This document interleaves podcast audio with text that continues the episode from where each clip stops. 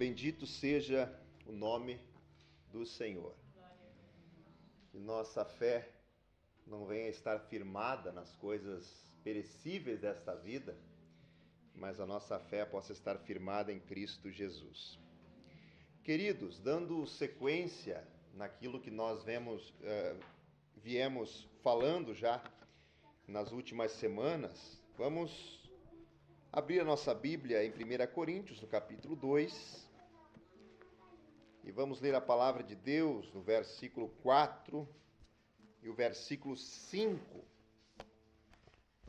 1 Coríntios, capítulo 2, versículo 4 e também o versículo 5, onde nós encontramos ainda falando sobre a grandeza do poder de Deus através da sua palavra. Você pode ficar com a sua Bíblia aberta, porque nós vamos ler depois mais algumas referências. Você que tem a Bíblia física ou a Bíblia no seu celular, o seu aplicativo, né? Acompanhe juntamente conosco a palavra do Senhor.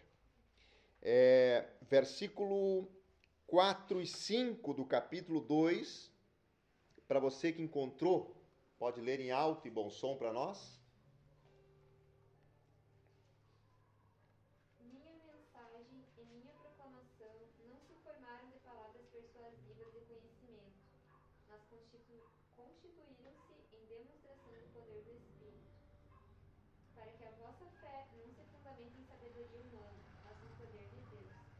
Aleluia. Poder de Deus. Tema que nós vamos refletir nessa noite. Dons de poder. O que é poder? Se nós olharmos para o contexto de Atos dos Apóstolos, capítulo 2, nós vamos ver que o poder de Deus é algo manifesto no momento em que o povo está reunido naquele cenáculo, orando ao Senhor, lendo a palavra de Deus, meditando nas Escrituras. Jesus já havia ascendido ao céu e antes de subir ao céu, ele falou: Vocês não se ausentem de Jerusalém, fiquem lá até, sejais, até que sejais revestidos do poder de Deus. A palavra poder no grego significa dunamis, que quer dizer poder real, poder em ação. Quando Paulo usa esse termo aqui em 1 Coríntios capítulo 2, ele vai dizer a minha mensagem, a minha palavra, a minha manifestação, a minha fala, a minha proclamação, ela não se formou de palavras convincentes, palavras persuasivas, palavras de conhecimento, mas de demonstração de poder, ou seja, dunamis aqui novamente manifestado, para que, verso 5, a vossa fé não se fundamente em sabedoria humana, mas no poder de Deus. E sobre dons de poder, irmãos, eu quero falar hoje. Nós falamos quinta-feira passada sobre dons de revelação, né? uma palavra bem agradável, bem gloriosa, meditando sobre os dons espirituais, ainda dentro do, do tema dons espirituais, e os dons de poder que nós encontramos aqui. E para isso nós vamos abrir a Bíblia Romanos capítulo 1, versículo 16. Romanos capítulo 1, versículo 16. Um outro irmão ou irmã pode abrir em Romanos capítulo 15 e o versículo 19. Um outro irmão, uma outra irmã pode ler 2 Coríntios, capítulo 4, verso 7. Outro irmão ou irmã pode ler 2 Coríntios 13 e 4. Um outro também, 1 Coríntios 14 e 12. E 1 Coríntios 2 e 4. Tá, eu vou relembrando com o passar aí dos minutos desses textos para que você possa ler. Quem encontrou aí para nós Romanos 1,16? Poderia ler para nós em alto e bom som? Porque não, me, porque não me glorio do Evangelho de Cristo, pois é o poder de Deus para a salvação de todo aquele que crê, primeiro do judeu e também do grego. Aleluia! O Evangelho de poder poder real, poder em ação, dunamis. Romanos 15, 19. Enquanto o irmão já procura 2 Coríntios 4 e 7. Força de sinais e prodígios pelo poder do Espírito Santo, de maneira que desde Jerusalém, circunvizinhanças até o lírico, tenho divulgado o Evangelho de Cristo. Aleluia, pelo poder. Depois eu vou falar um pouquinho sobre isso. 2 Coríntios 4 e 7, quem encontrou? Temos, porém, esse tesouro em vasos de barro, para que a, exis- a excelência do poder seja de Deus e não de nós. A excelência do poder seja de Deus e não no poder humano. 2 Coríntios 13 e 4, enquanto alguém já acha 1 Coríntios 14 e 12. 2 Coríntios 13 e 4. Esses textos aqui vão fundamentar a nossa fala depois, tá? Importante nós ler. 2 Coríntios 13 e 4, quem achou?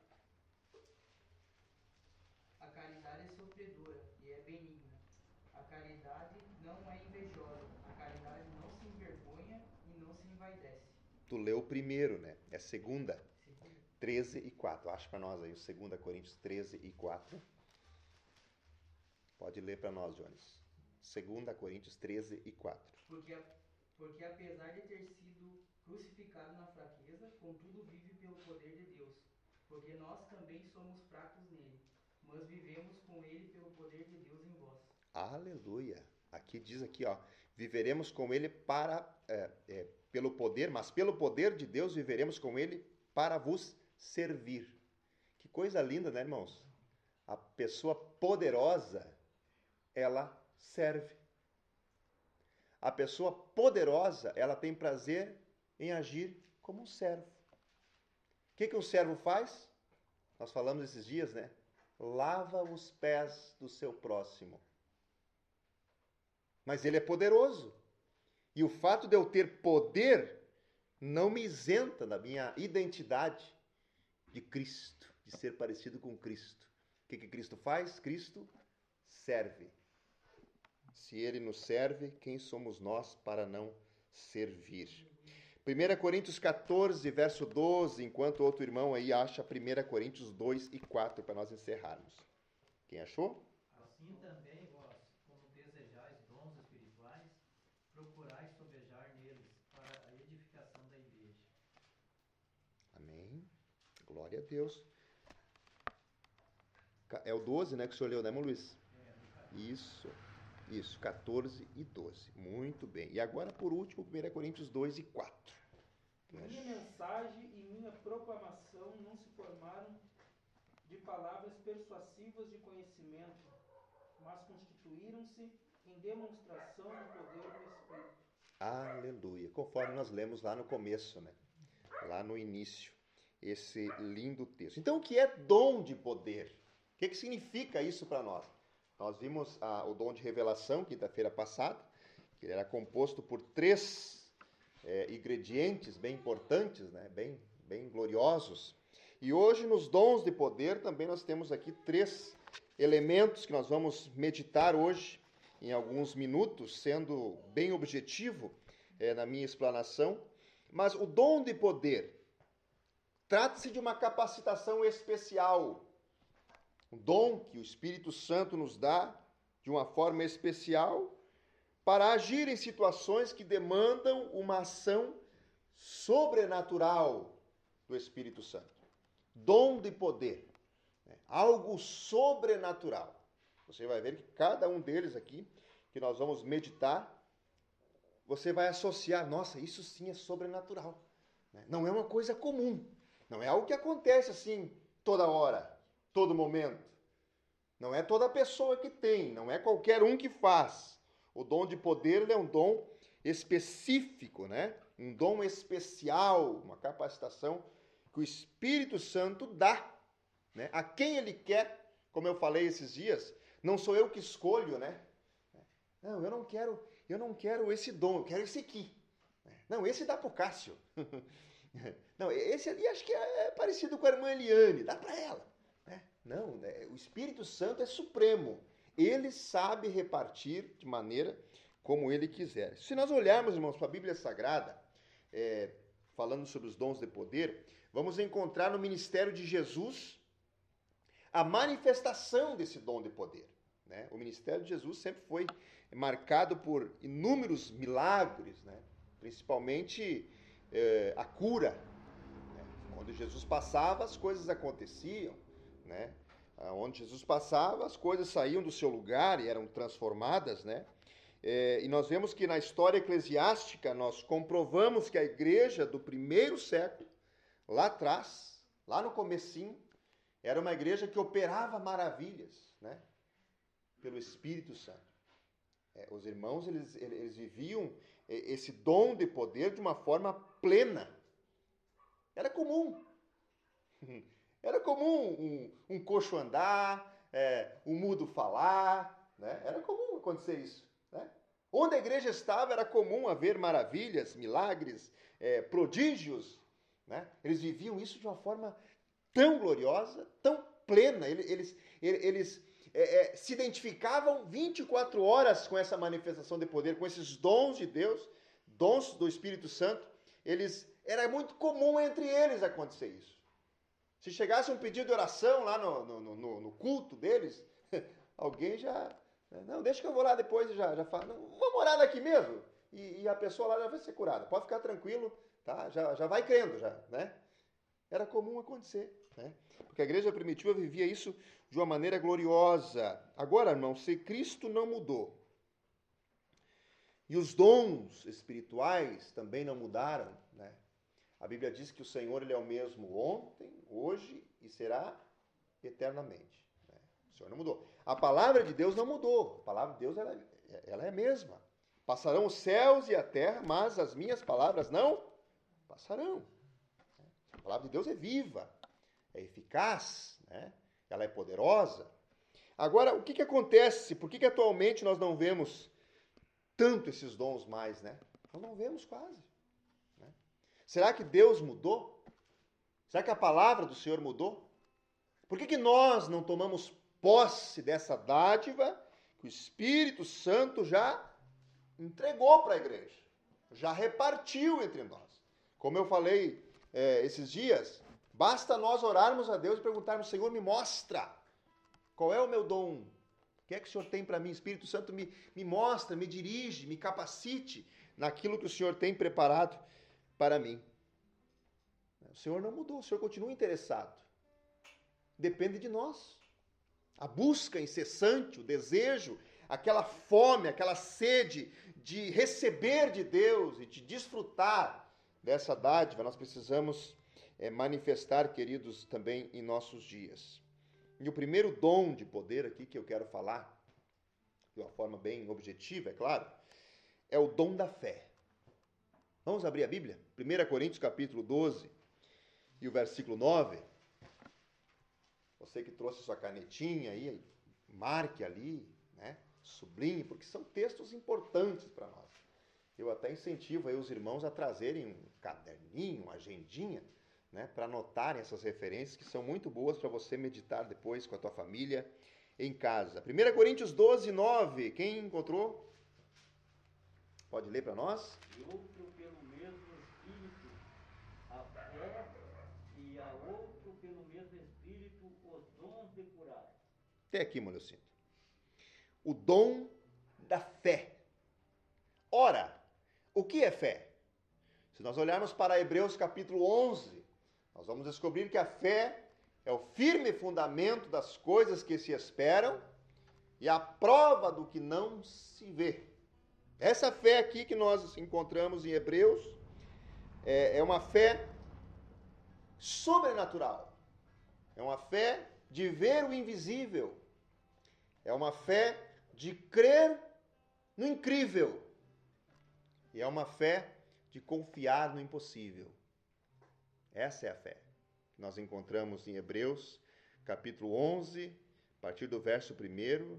Essa, essa definição bíblica de fé né, nos mostra aqui uma, uma total dependência de Deus. Né? A fé que nós encontramos, segundo Hebreus 11, eu já falei isso várias vezes, acho que até aqui já falei, mas vou, vou repetir porque o assunto me permite. Ela possui uma conotação hebraica chamada emunar, que significa crer, obedecer e confiar. Vai além de somente crer. Por quê? Porque muitas pessoas crê, crê de forma natural, né? E o apóstolo vai dizer também que até os demônios crê, né? Os demônios também crê. A pergunta do apóstolo é: vocês creem? Pois bem, fizeste, fizeram bem, porque até os demônios creem. Os demônios também crê e estremece, mas não obedece. Então, se você sai na rua e pergunta para qualquer pessoa, você crê em Deus? A pessoa vive uma vida desmoralizada de qualquer maneira, vai dizer que crê. Então já é salvo, porque ele tem fé? Não. Não. Fé, essa é a fé natural. A fé que simplesmente crê. A fé natural é aquela fé que nós sabemos que vai terminar o culto agora, daqui a pouco. E nós vamos para onde? Vamos para casa, né? Amanhã tem que abrir o mercado, né? amanhã tem que trabalhar na loja, tem que me dar o retorno se o fogão conseguiu o fogão ou não, né? Irmão Kleber lá tem que trabalhar amanhã, tem os ofícios lá na, no, no, seu trabalho, né? Ajuste aqui, ajuste ali, arruma ali, né, Luiz? É, tem que visitar aquela casa lá, ver se vão querer o produto. Essa é a fé natural, de, de nós nos planejar para o amanhã né? e acreditar que as coisas vão acontecer, permitindo Deus. Né? Mas a fé sobrenatural é aquela fé que ela supera as expectativas da permissividade humana. Ela vai além da circunstância dos nossos limites terrenos. A fé sobrenatural é uma fé de ir além, né? E não se trata aqui o dom da fé, não se trata aqui daquela fé salvífica, né? Quando você creu, né? quando a pessoa desce as águas do batismo, o pastor pergunta: Você crê que Cristo é o teu Salvador? A pessoa vai responder: Sim, eu creio. Né? E o pastor vai responder: Segundo a tua confissão de fé, né? porque a pessoa confessou. Né? É a fé salvífica. Ele creu. Crê em Cristo? Creio. Fé salvífica. Né? Mas essa fé, como um dom aqui, é uma capacidade, é uma capacidade incomum de confiar em Deus diante das necessidades esperadas. É aquela fé quando as condições humanas elas somem da nossa volta. A possibilidade humana falha, mas eu tenho o dom da fé. Então eu creio pela fé. E mediante o dom da fé que eu possuo, Deus age. Amém ou não amém? Está entendendo? É aquela fé sobrenatural que vai além da permissividade humana, do normal. É aquela fé que faltou comida na mesa, eu não tenho como adquirir. Moro isolado no meio do mato, não tenho um irmão lá da congregação Harmonia para mim pedir um quilo de arroz. E agora, Deus, o que, que eu faço? estou aqui não tem o que fazer. E de repente, como já tem histórias registradas, tem história registrada isso, né? fatos que aconteceram no norte do país. Parece um cão, um cachorro, trazendo amarrado no seu pescoço um quilo de farinha. é dom da fé.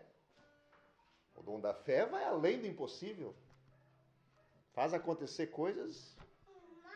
A, o dom da fé é aquele, é, é, é aquele momento em que, num episódio semelhante, não tem o recurso para fazer compra e de repente chega no mercado lá um ser, faz um rancho, manda entregar no endereço tal e a pessoa recebe no endereço lá o carro cheio, pergunta quem mandou? Alguém comprou lá no mercado mandou entregar aqui.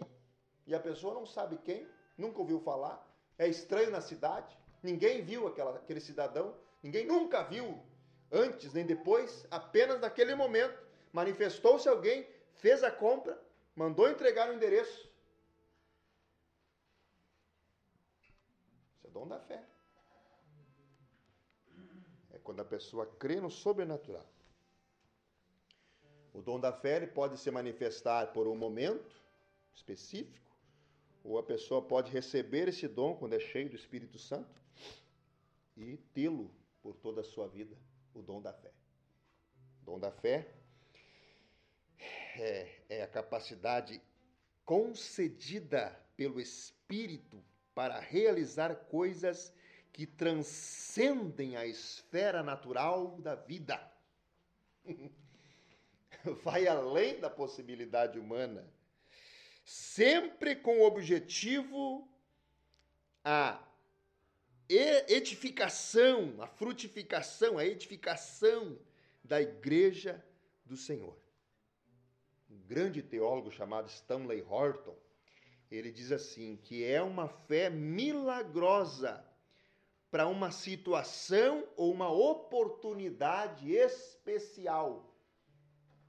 Esse é o dom da fé. Vamos ler uns versículos bíblicos para ver o que a Bíblia fala sobre isso? Vamos abrir a Bíblia em 1 Coríntios 13, versículo 2. 1 Coríntios 13 e 2.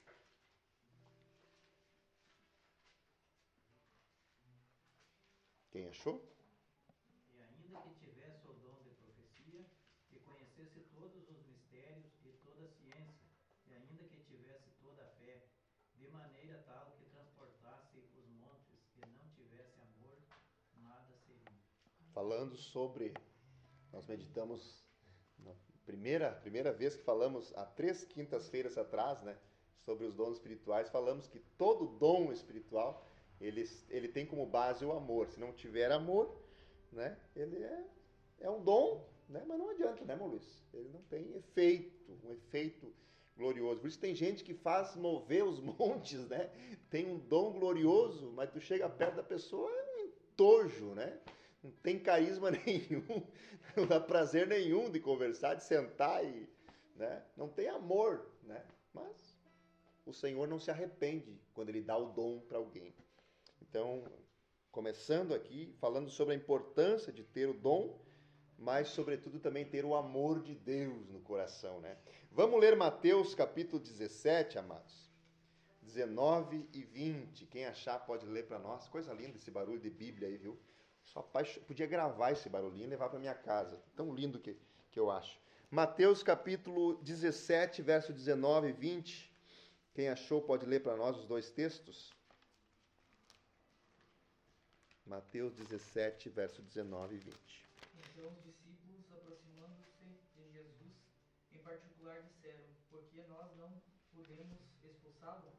E Jesus lhes, lhes respondeu: Por causa da vossa incredulidade, porque na verdade eu vos digo que, se tiverdes fé como um grão de semente de mostarda, direis a este monte: Remove-te daqui para lá, e ele será removido, e nada será impossível para vós.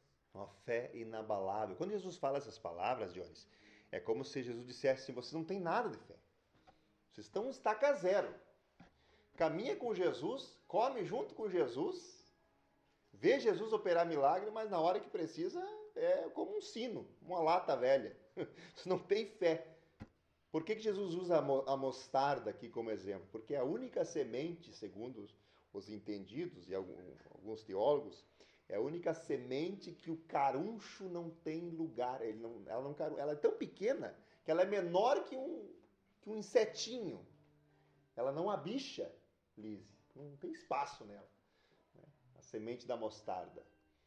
E, e, ou seja, Jesus está dizendo aqui, ó, se a vossa fé for uma fé, no mínimo, que não estrague, porque a nossa fé ela é, ela é abalável. Ela é, oxalá fosse inabalável, né, Mazena? Mas nós nos abalamos, a nossa fé. Nós estamos aqui num culto abençoado como esse, lendo a nossa Bíblia, estamos felizes, fortalecidos. Não, minha fé está boa aqui, tô, tô bem aqui. Mas sai ali fora, já estou com medo de alguma coisa, já, já balanço, né? A minha fé já se abalou. Né? Agora Cristo vai dizer aqui: se a vossa fé for como um grão de mostarda, que ela não rui, que ela não estraga, vocês podem fazer qualquer coisa. Então Jesus está usando como referência como se eles não tivessem nada. de fé. Vamos ver Atos capítulo 6, verso 5. Enquanto o outro encontra para nós um último versículo, Atos 11 e 24. Tá? Primeiro 6 e 5 e depois 11 e 24. 6 e o 5. E este parece contentou a toda a multidão. E elegeram Estevão, homem cheio de fé e do Espírito Santo, Filipe e Próprio, e Nicanor e Timão, e Pérmena e Nicolau, e de Antioquia. Amém? Daí tá bom, Lucindo. Homens cheios de fé. Quem eram eles? Os diáconos que foram escolhidos. Para ser um diácono escolhido pelos apóstolos, precisava ter, no mínimo, fé inabalável. Vamos ver o que diz o capítulo 11, o verso 24? Qual é o outro irmão que encontrou para nós? Pode ler? Barnabé era um homem bom, cheio do Espírito Santo e de fé, e uma grande multidão se converteu ao Senhor. Olha, que coisa linda, né? Dom da fé era o comum na igreja primitiva, né? É, não, não, não pejoratizando aqui a escritura, mas qualquer um tinha dom da fé. qualquer um tinha uma fé inabalável. Qualquer pessoa que era parecido com Jesus, qualquer pessoa que era temente a Deus, qualquer pessoa que temia as escrituras e que zelava pela palavra de Deus, possuía uma fé, uma fé inabalável. Não eram poucos aqueles que, quando abriam a boca como Barnabé, a multidão se rendia, porque eram palavras poderosas. Nós encontramos referências bíblicas sobre fé inabalável, sobre o dom da fé. É, uma fé sobrenatural, por exemplo, é a fé que havia na vida de Moisés. Lembra de Moisés? A Bíblia vai dizer para nós lá em Êxodo capítulo 13 que quando eles estão diante do mar, né? É, eles estão na frente, dentro de um desafio, diante de um desafio tão grande, né? Capítulo 14, na verdade, de, de, de Êxodo. E Moisés vai dizer para o povo, lá no versículo 13 e 14 do capítulo 14 de Êxodo, ele vai dizer assim, ó, gente, olha, não temam, permaneçam firmes, e vocês vão ver o que Deus vai fazer hoje mesmo para salvar a todos. Porque os egípcios que vocês estão vendo agora, nunca mais vocês verão. O Senhor combaterá por vós, quanto a vós, acalmai-vos e ficais calados. Olha a fé na vida de Moisés. O que, que acontece? Isso aqui foi antes do mar se abrir. O mar vai se abrir ainda depois que ele fala isso. O povo vai passar pelo mar a seco. O mar vai se fechar sobre os egípcios, vai matar todo mundo. Então, quando Moisés fala isso, ele profetiza, ele fala, gente, ó, fiquem tranquilos, esses, esses egípcios que estão vindo ali atrás, ó, estão quase pegando nós ali, ó. Olhem bem para eles, porque é a última vez que vocês vão olhar para eles. Imagina, irmão. Imagina. Está encurralado. Atrás vem Faraó, como diz aquele hino. Atrás vem Faraó, na frente o mar, do lado uma escarpada de montanhas, aqui outro, outra cordilheira, Léo. É, é como estar tá entre quatro paredes, isolado, não tem para onde ir. Mas Moisés creu. O Senhor disse: O que tens na mão, toca nas águas, o mar se abre, o povo passa. Depois o mar se fecha e eles morrem, os egípcios morrem todos. Isso é dom da fé na vida de um homem, apenas como exemplo. Como é que está a tua fé? Quem sabe eu estou falando nessa noite para irmãos aqui que tem o dom da fé. Né? Quem sabe você é uma pessoa que ora, quando você fala com Deus, as coisas acontecem. Quando você pede, as coisas se cumprem. Dom da fé. O Senhor nos diz: pedi e dar-se-vos-á. Ah, pastor, eu queria tanto dom da fé. Então peça. Peça. Quem sabe você recebe. Porque quem pede, recebe. Quem bate, se abre. Quem procura, encontra. Né? Então creia, confie. O segundo dom de poder que eu encontro na Bíblia Sagrada, irmão leu aqui, Eu ia pedir para ler só a primeira parte, acabei esquecendo, né? A continuidade do versículo 9 ali. 1 Coríntios 12, 9, pode ler, irmão Leocino, depois da fé vem. E a outro, 1 Coríntios 12 e 9. A um é dada a fé, e a outro, se tiver alguém aí com a Bíblia que já está aberta, 1 Coríntios 9, é, 1 Coríntios 12, pode ler já para nós. 12 e 9. E outro pelo mesmo Espírito a fé, e outro pelo mesmo Espírito os dons de curar. Dom de curar. Você conhece alguém que coloca a mão sobre o enfermo e ele é curado na hora? Já conhece? Você já viu? é coisa linda, né? Trata-se aqui de um recurso de caráter sobrenatural para atuar na cura de qualquer tipo de enfermidade. Qualquer tipo. No mundo tão incrédulo que nós vivemos, em que a medicina ela se desenvolve rapidamente, irmãos, e o ser humano acha que pode colocar-se no lugar de Deus, onde o homem ele pode, ele, ele acha-se na capacidade sobrenatural, né? Querendo superar até mesmo Deus. Os dons de curar aqui são manifestações de um poder sobrenatural que o Espírito Santo outorga à igreja para a sua edificação, né, pelo Espírito, né, a fim de que quem está lá fora reconheça que só o Senhor é Deus. O povo de Israel usava muito uma, uma, uma nomenclatura do Eterno é, chamada Yahvé, Yahvé Rafá, que quer dizer o Senhor te sara. É, Yahvé Rafá, o Senhor te cura. É, é um, um dos nomes do Eterno, é Yahvé Rafá.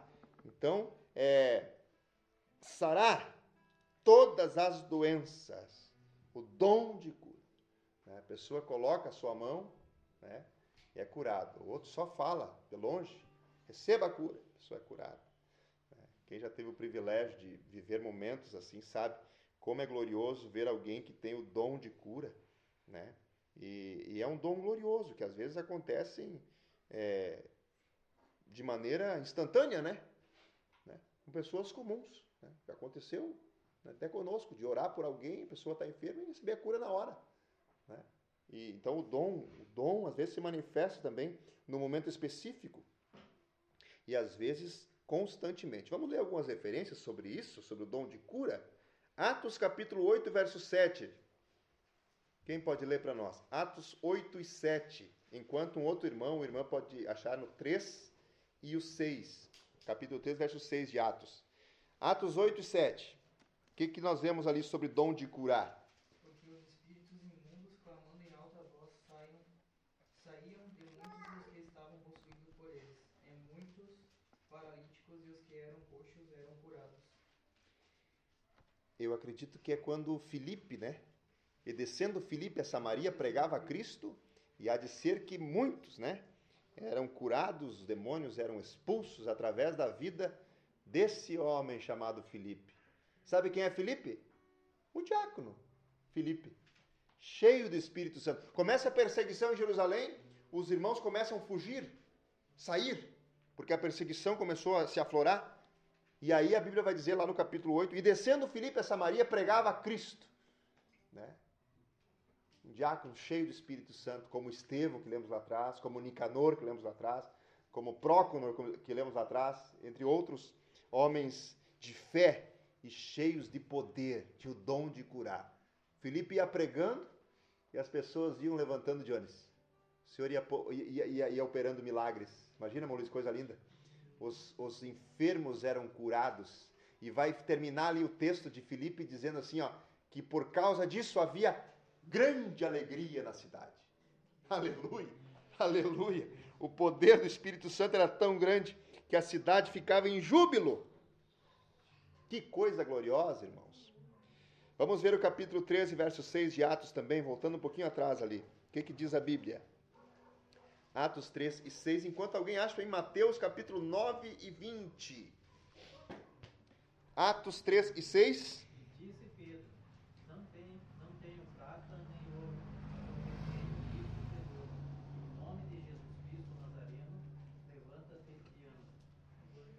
E o que, que acontece, Maurício? Levantou. Não tenho prata nem ouro, mas o que eu tenho eu te dou. Em meu nome. Eu, Pedro, aqui, ó. Eu, Pedro, te digo, levanta e anda.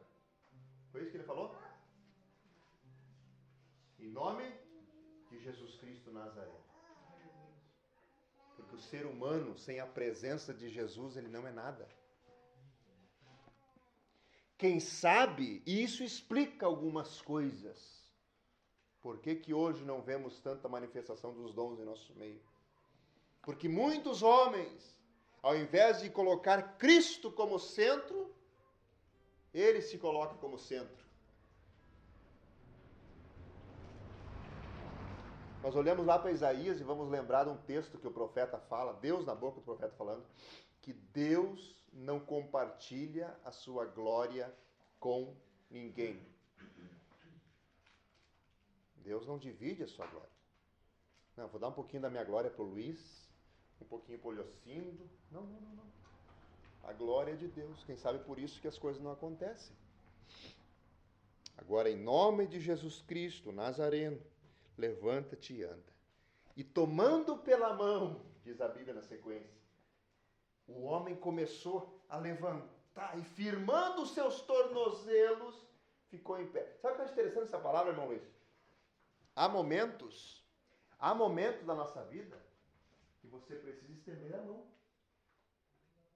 Porque se você ler o texto ali, ó, quando Pedro fala isso, ele não saiu pulando, correndo, assim, do nada. Não, não. Pedro precisou segurar na mão dele. Fica de pé então, meu amigo. O homem era coxo, nunca tinha caminhado na vida. E ele começou a firmar os seus pés e ficou em posição. Interessante isso. Interessante isso. Enquanto há momentos da vida, lá em Atos capítulo 20, se não me faz de memória, verso 9, quando Paulo está pregando e cai lá do terceiro, quarto andar, o quinto, não me lembro agora, cai o jovem lá de cima. Morreu. Eutico era o nome dele. E Paulo se, de, se, se, se coloca, se deita sobre ele, clama ao Senhor, e a Bíblia vai dizer que o homem ressuscitou. A um é preciso estender a mão, a outro basta deitar-se sobre ele e clamar ao Pai, e o homem ressuscita. A vida volta. Mistérios de Deus, né? Deus tem os seus meios de trabalhar, que não compete a nós questionar. Vamos ler Mateus 9? Quem achou? Verso 20 ao 22. Quem lê para mim? Mateus 9, verso. Que uma mulher que havia já 12 anos padecia de um fluxo de sangue, chegando por detrás dele, tocou eu tão somente tocar as suas vestes, ficarei sã. E Jesus, voltando-se e vendo, lhe disse: Tem ânimo, filha, a tua fé te salvou. Imediatamente a mulher ficou sã. Amém? Às vezes, a fé é um ingrediente fundamental para que o milagre aconteça. Quem falou essas palavras? Próprio Cristo. O próprio Jesus. Há uma passagem bíblica que diz assim, ó: "E por causa disso não pôde operar muitos milagres naquele lugar por causa da incredulidade daquelas pessoas. Está se referindo a quem nesse texto? A Cristo. O próprio Jesus, por causa da incredulidade de muitos, não acontecia milagre onde estava. Mas é Jesus que está passando, mas se tu não crê, se tu não fizer a tua parte, se não fizer a contrapartida, milagre não vem. Interessante isso, né? É para você refletir. Então, o dom de cura, irmãos, é uma capacidade sobrenatural, dom espiritual, otorgado pelo Espírito a alguém para que edifique e para que o nome de Cristo seja glorificado. Eu encerro com o terceiro dom, rapidinho, que é 1 Coríntios capítulo 12, versículo 10. 12 e 10 agora. Só a primeira parte, tá? Só a primeira partezinha do 10 ali, porque tem, tem mais alguns ali depois, que não é o caso para esse momento. Verso 10 na parte A, 1 Coríntios 12, quem achou? E a outra, a operação de maravilhas. Amém. Dom de maravilha. Sabe o que é dom de maravilha? Não é curar dor de cabeça, dor de estômago. Não.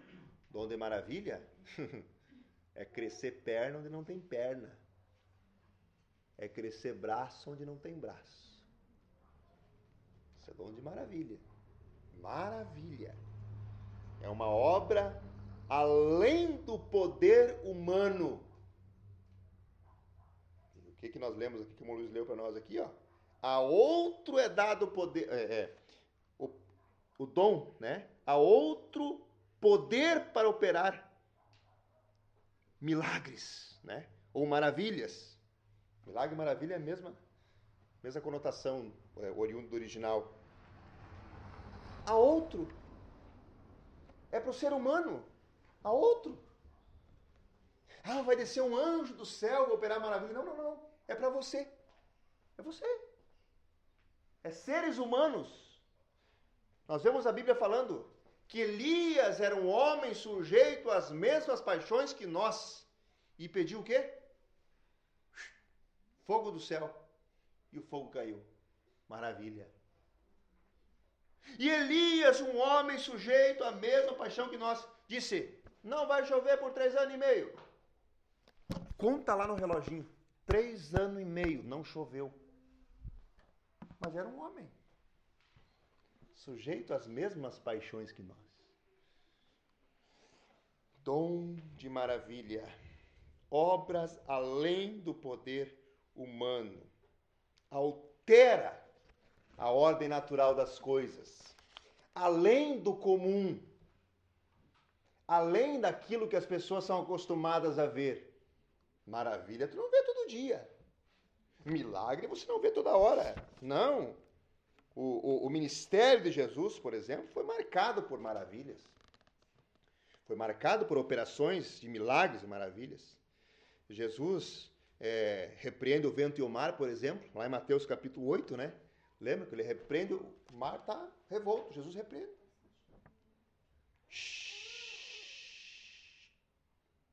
Parou tudo.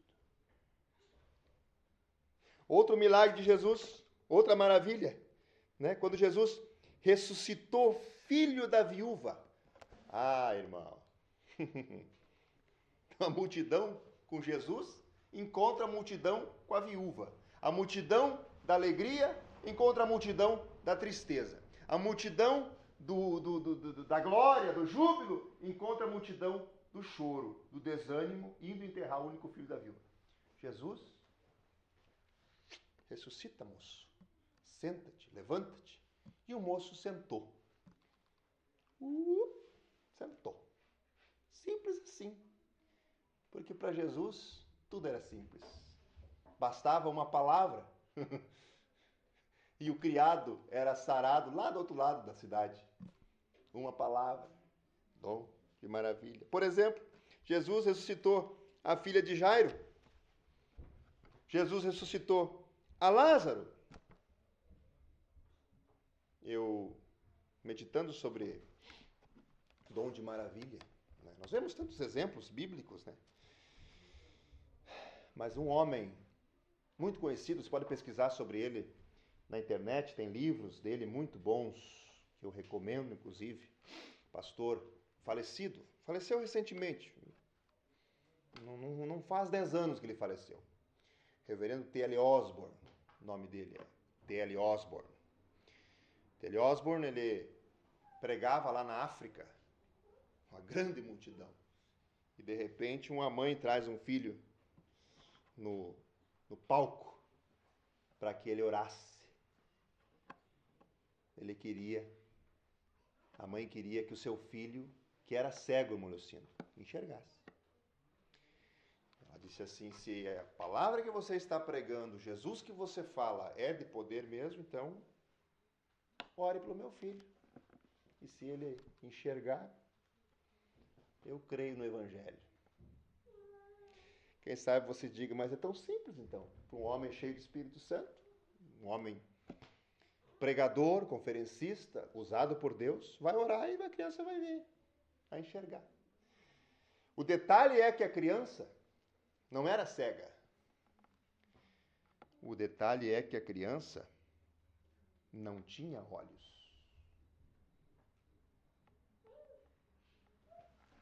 A sua cabeça era simplesmente uma bola. Não tinha as cavidades como eu e você temos. Uma pessoa cega, naturalmente falando, normalmente tem as cavidades, né? Mas é fechado, ou tem o olho e não enxerga. Mas essa criança não tinha os olhos, muito menos as cavidades. Conta a história que T.L. Osborne orou e o Senhor foi tão bondoso que nasceu olhos naquela criança e vieram de dentro para fora. E isso é maravilha. Isso você não vê todo dia. Isso nós não enxergamos a toda hora. Dom de maravilhas é algo glorioso. Pessoa que tem o dom de maravilhas, de milagres e maravilhas, certamente são santos e santas do Senhor. Amados, eu encerro dizendo que, com tanta bênção de dom que existe, existe aquelas distorções, né? Pessoas que usam o dom para benefício próprio, pessoas que usam o dom para decretar, para determinar, para obrigar Deus, como se Deus fosse um mandalete das nossas exigências. No entanto, nós não barganhamos com Deus. Deus não negocia, né? ou com Deus não se negocia. É, é claro que devemos orar uns pelos outros, a Bíblia diz orai uns pelos outros, orai sem cessar. Né? A Bíblia diz lá em Tiago que a oração da fé vai curar o doente, o Senhor levantará. Né? A Bíblia nos ordena nós orar, interceder, independente de ter dom ou não, a nossa responsabilidade é o tempo todo orar pedindo cura. Nós temos orado aqui na congregação, o Senhor tem curado. Nós temos orado aqui na congregação, o Senhor também não tem curado. Porque sempre prevalece a vontade dele. Nós oramos por pessoas aqui e o Senhor não quis curar, o Senhor quis levar. E o Senhor levou. Mas nós oramos por pessoas aqui também e o Senhor curou. Porque na nossa oração sempre deve prevalecer que a vontade do Senhor. Porque o Deus que nós servimos, ele concede os dons mediante a vontade da graça, mediante o seu propósito. E lembremos, queridos, que os dons de poder servem para legitimar a pregação do evangelho. Porque o que vale é a pregação do Evangelho. O Senhor Jesus, ele nos ordenou a pregar o Evangelho a toda criatura. Quem crê, for batizado, será salvo. Quem não crê, será condenado. O propósito principal é a pregação. Hum. Paulo diz: Eu não me envergonho do Evangelho de Cristo, porque é poder de Deus para a salvação daquele que crê. Muitos quiseram ser salvos pela sabedoria humana, no entanto, aprove Deus salvar a humanidade através da loucura da pregação. Eu meditava esse texto já está sobre a loucura da pregação. Hum. Até falava com alguém, hoje tantos evangelhos aí, tantas confusões por aí, mas o Senhor escolheu a loucura da pregação. Não é evangelho bonitinho, com a cara bonitinha, com com sofismas, com, com palavrinhas de efeito que, é, que vai salvar a humanidade. Não, não. É a loucura da pregação. Essa coisa doida mesmo, essa coisa proclamada, falada com fé, com poder, é isso que vai salvar a humanidade. Não, tem que, temos que usar algumas artimanhas, alguns, alguns artifícios, né? Mundo está mudando, né? O povo está mudando. Não, não. No que se refere ao evangelho, amados, continua sendo o mesmo Evangelho. É isso que vai salvar. Não adianta nós reunir uma multidão aqui e ficar aqui com, permita-me usar o termo bem pejorativo, com ladainhas. A pessoa vai sair da mesma maneira que chegou. Porque o que salva a pessoa é a loucura do Evangelho, é a proclamação do Evangelho. Esse é o propósito principal de Deus. Tudo está em torno da pregação do Evangelho. E o dom legitima, confirma a pregação da palavra. Isso quer dizer o quê?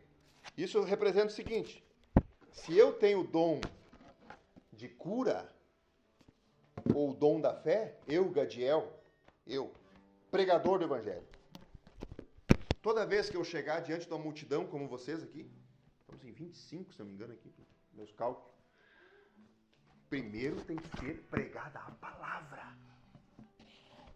Porque não adianta ser curado, ressuscitado ou ter a sua natureza humana mudada, mas a alma é para o inferno.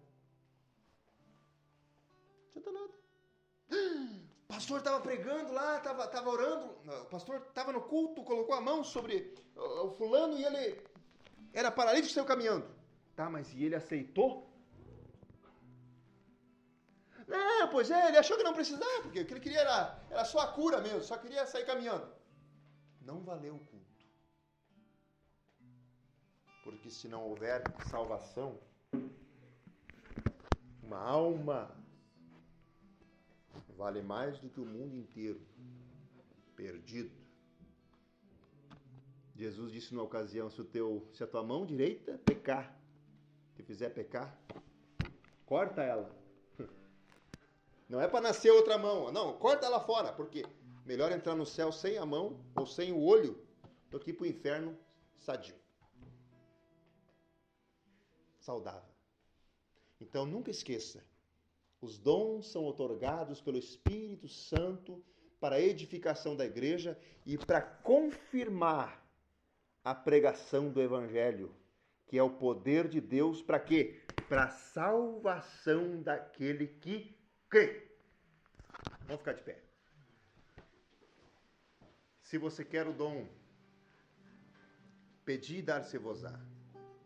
Buscai e achareis, porque aquele que pede recebe, o que bate se abre, o que procura encontra. E se você almeja, quem é que dá, pastor? Para quem que eu peço? Peço para Jesus? Não. Peço para Deus? Também não. Para quem que eu peço então? Peça para o Espírito Santo, porque a Bíblia diz que é Ele quem dá. quem dá é o Espírito Santo. Peça, diga Espírito Santo, eu quero tanto. Mas busque com fé. Peça com fé.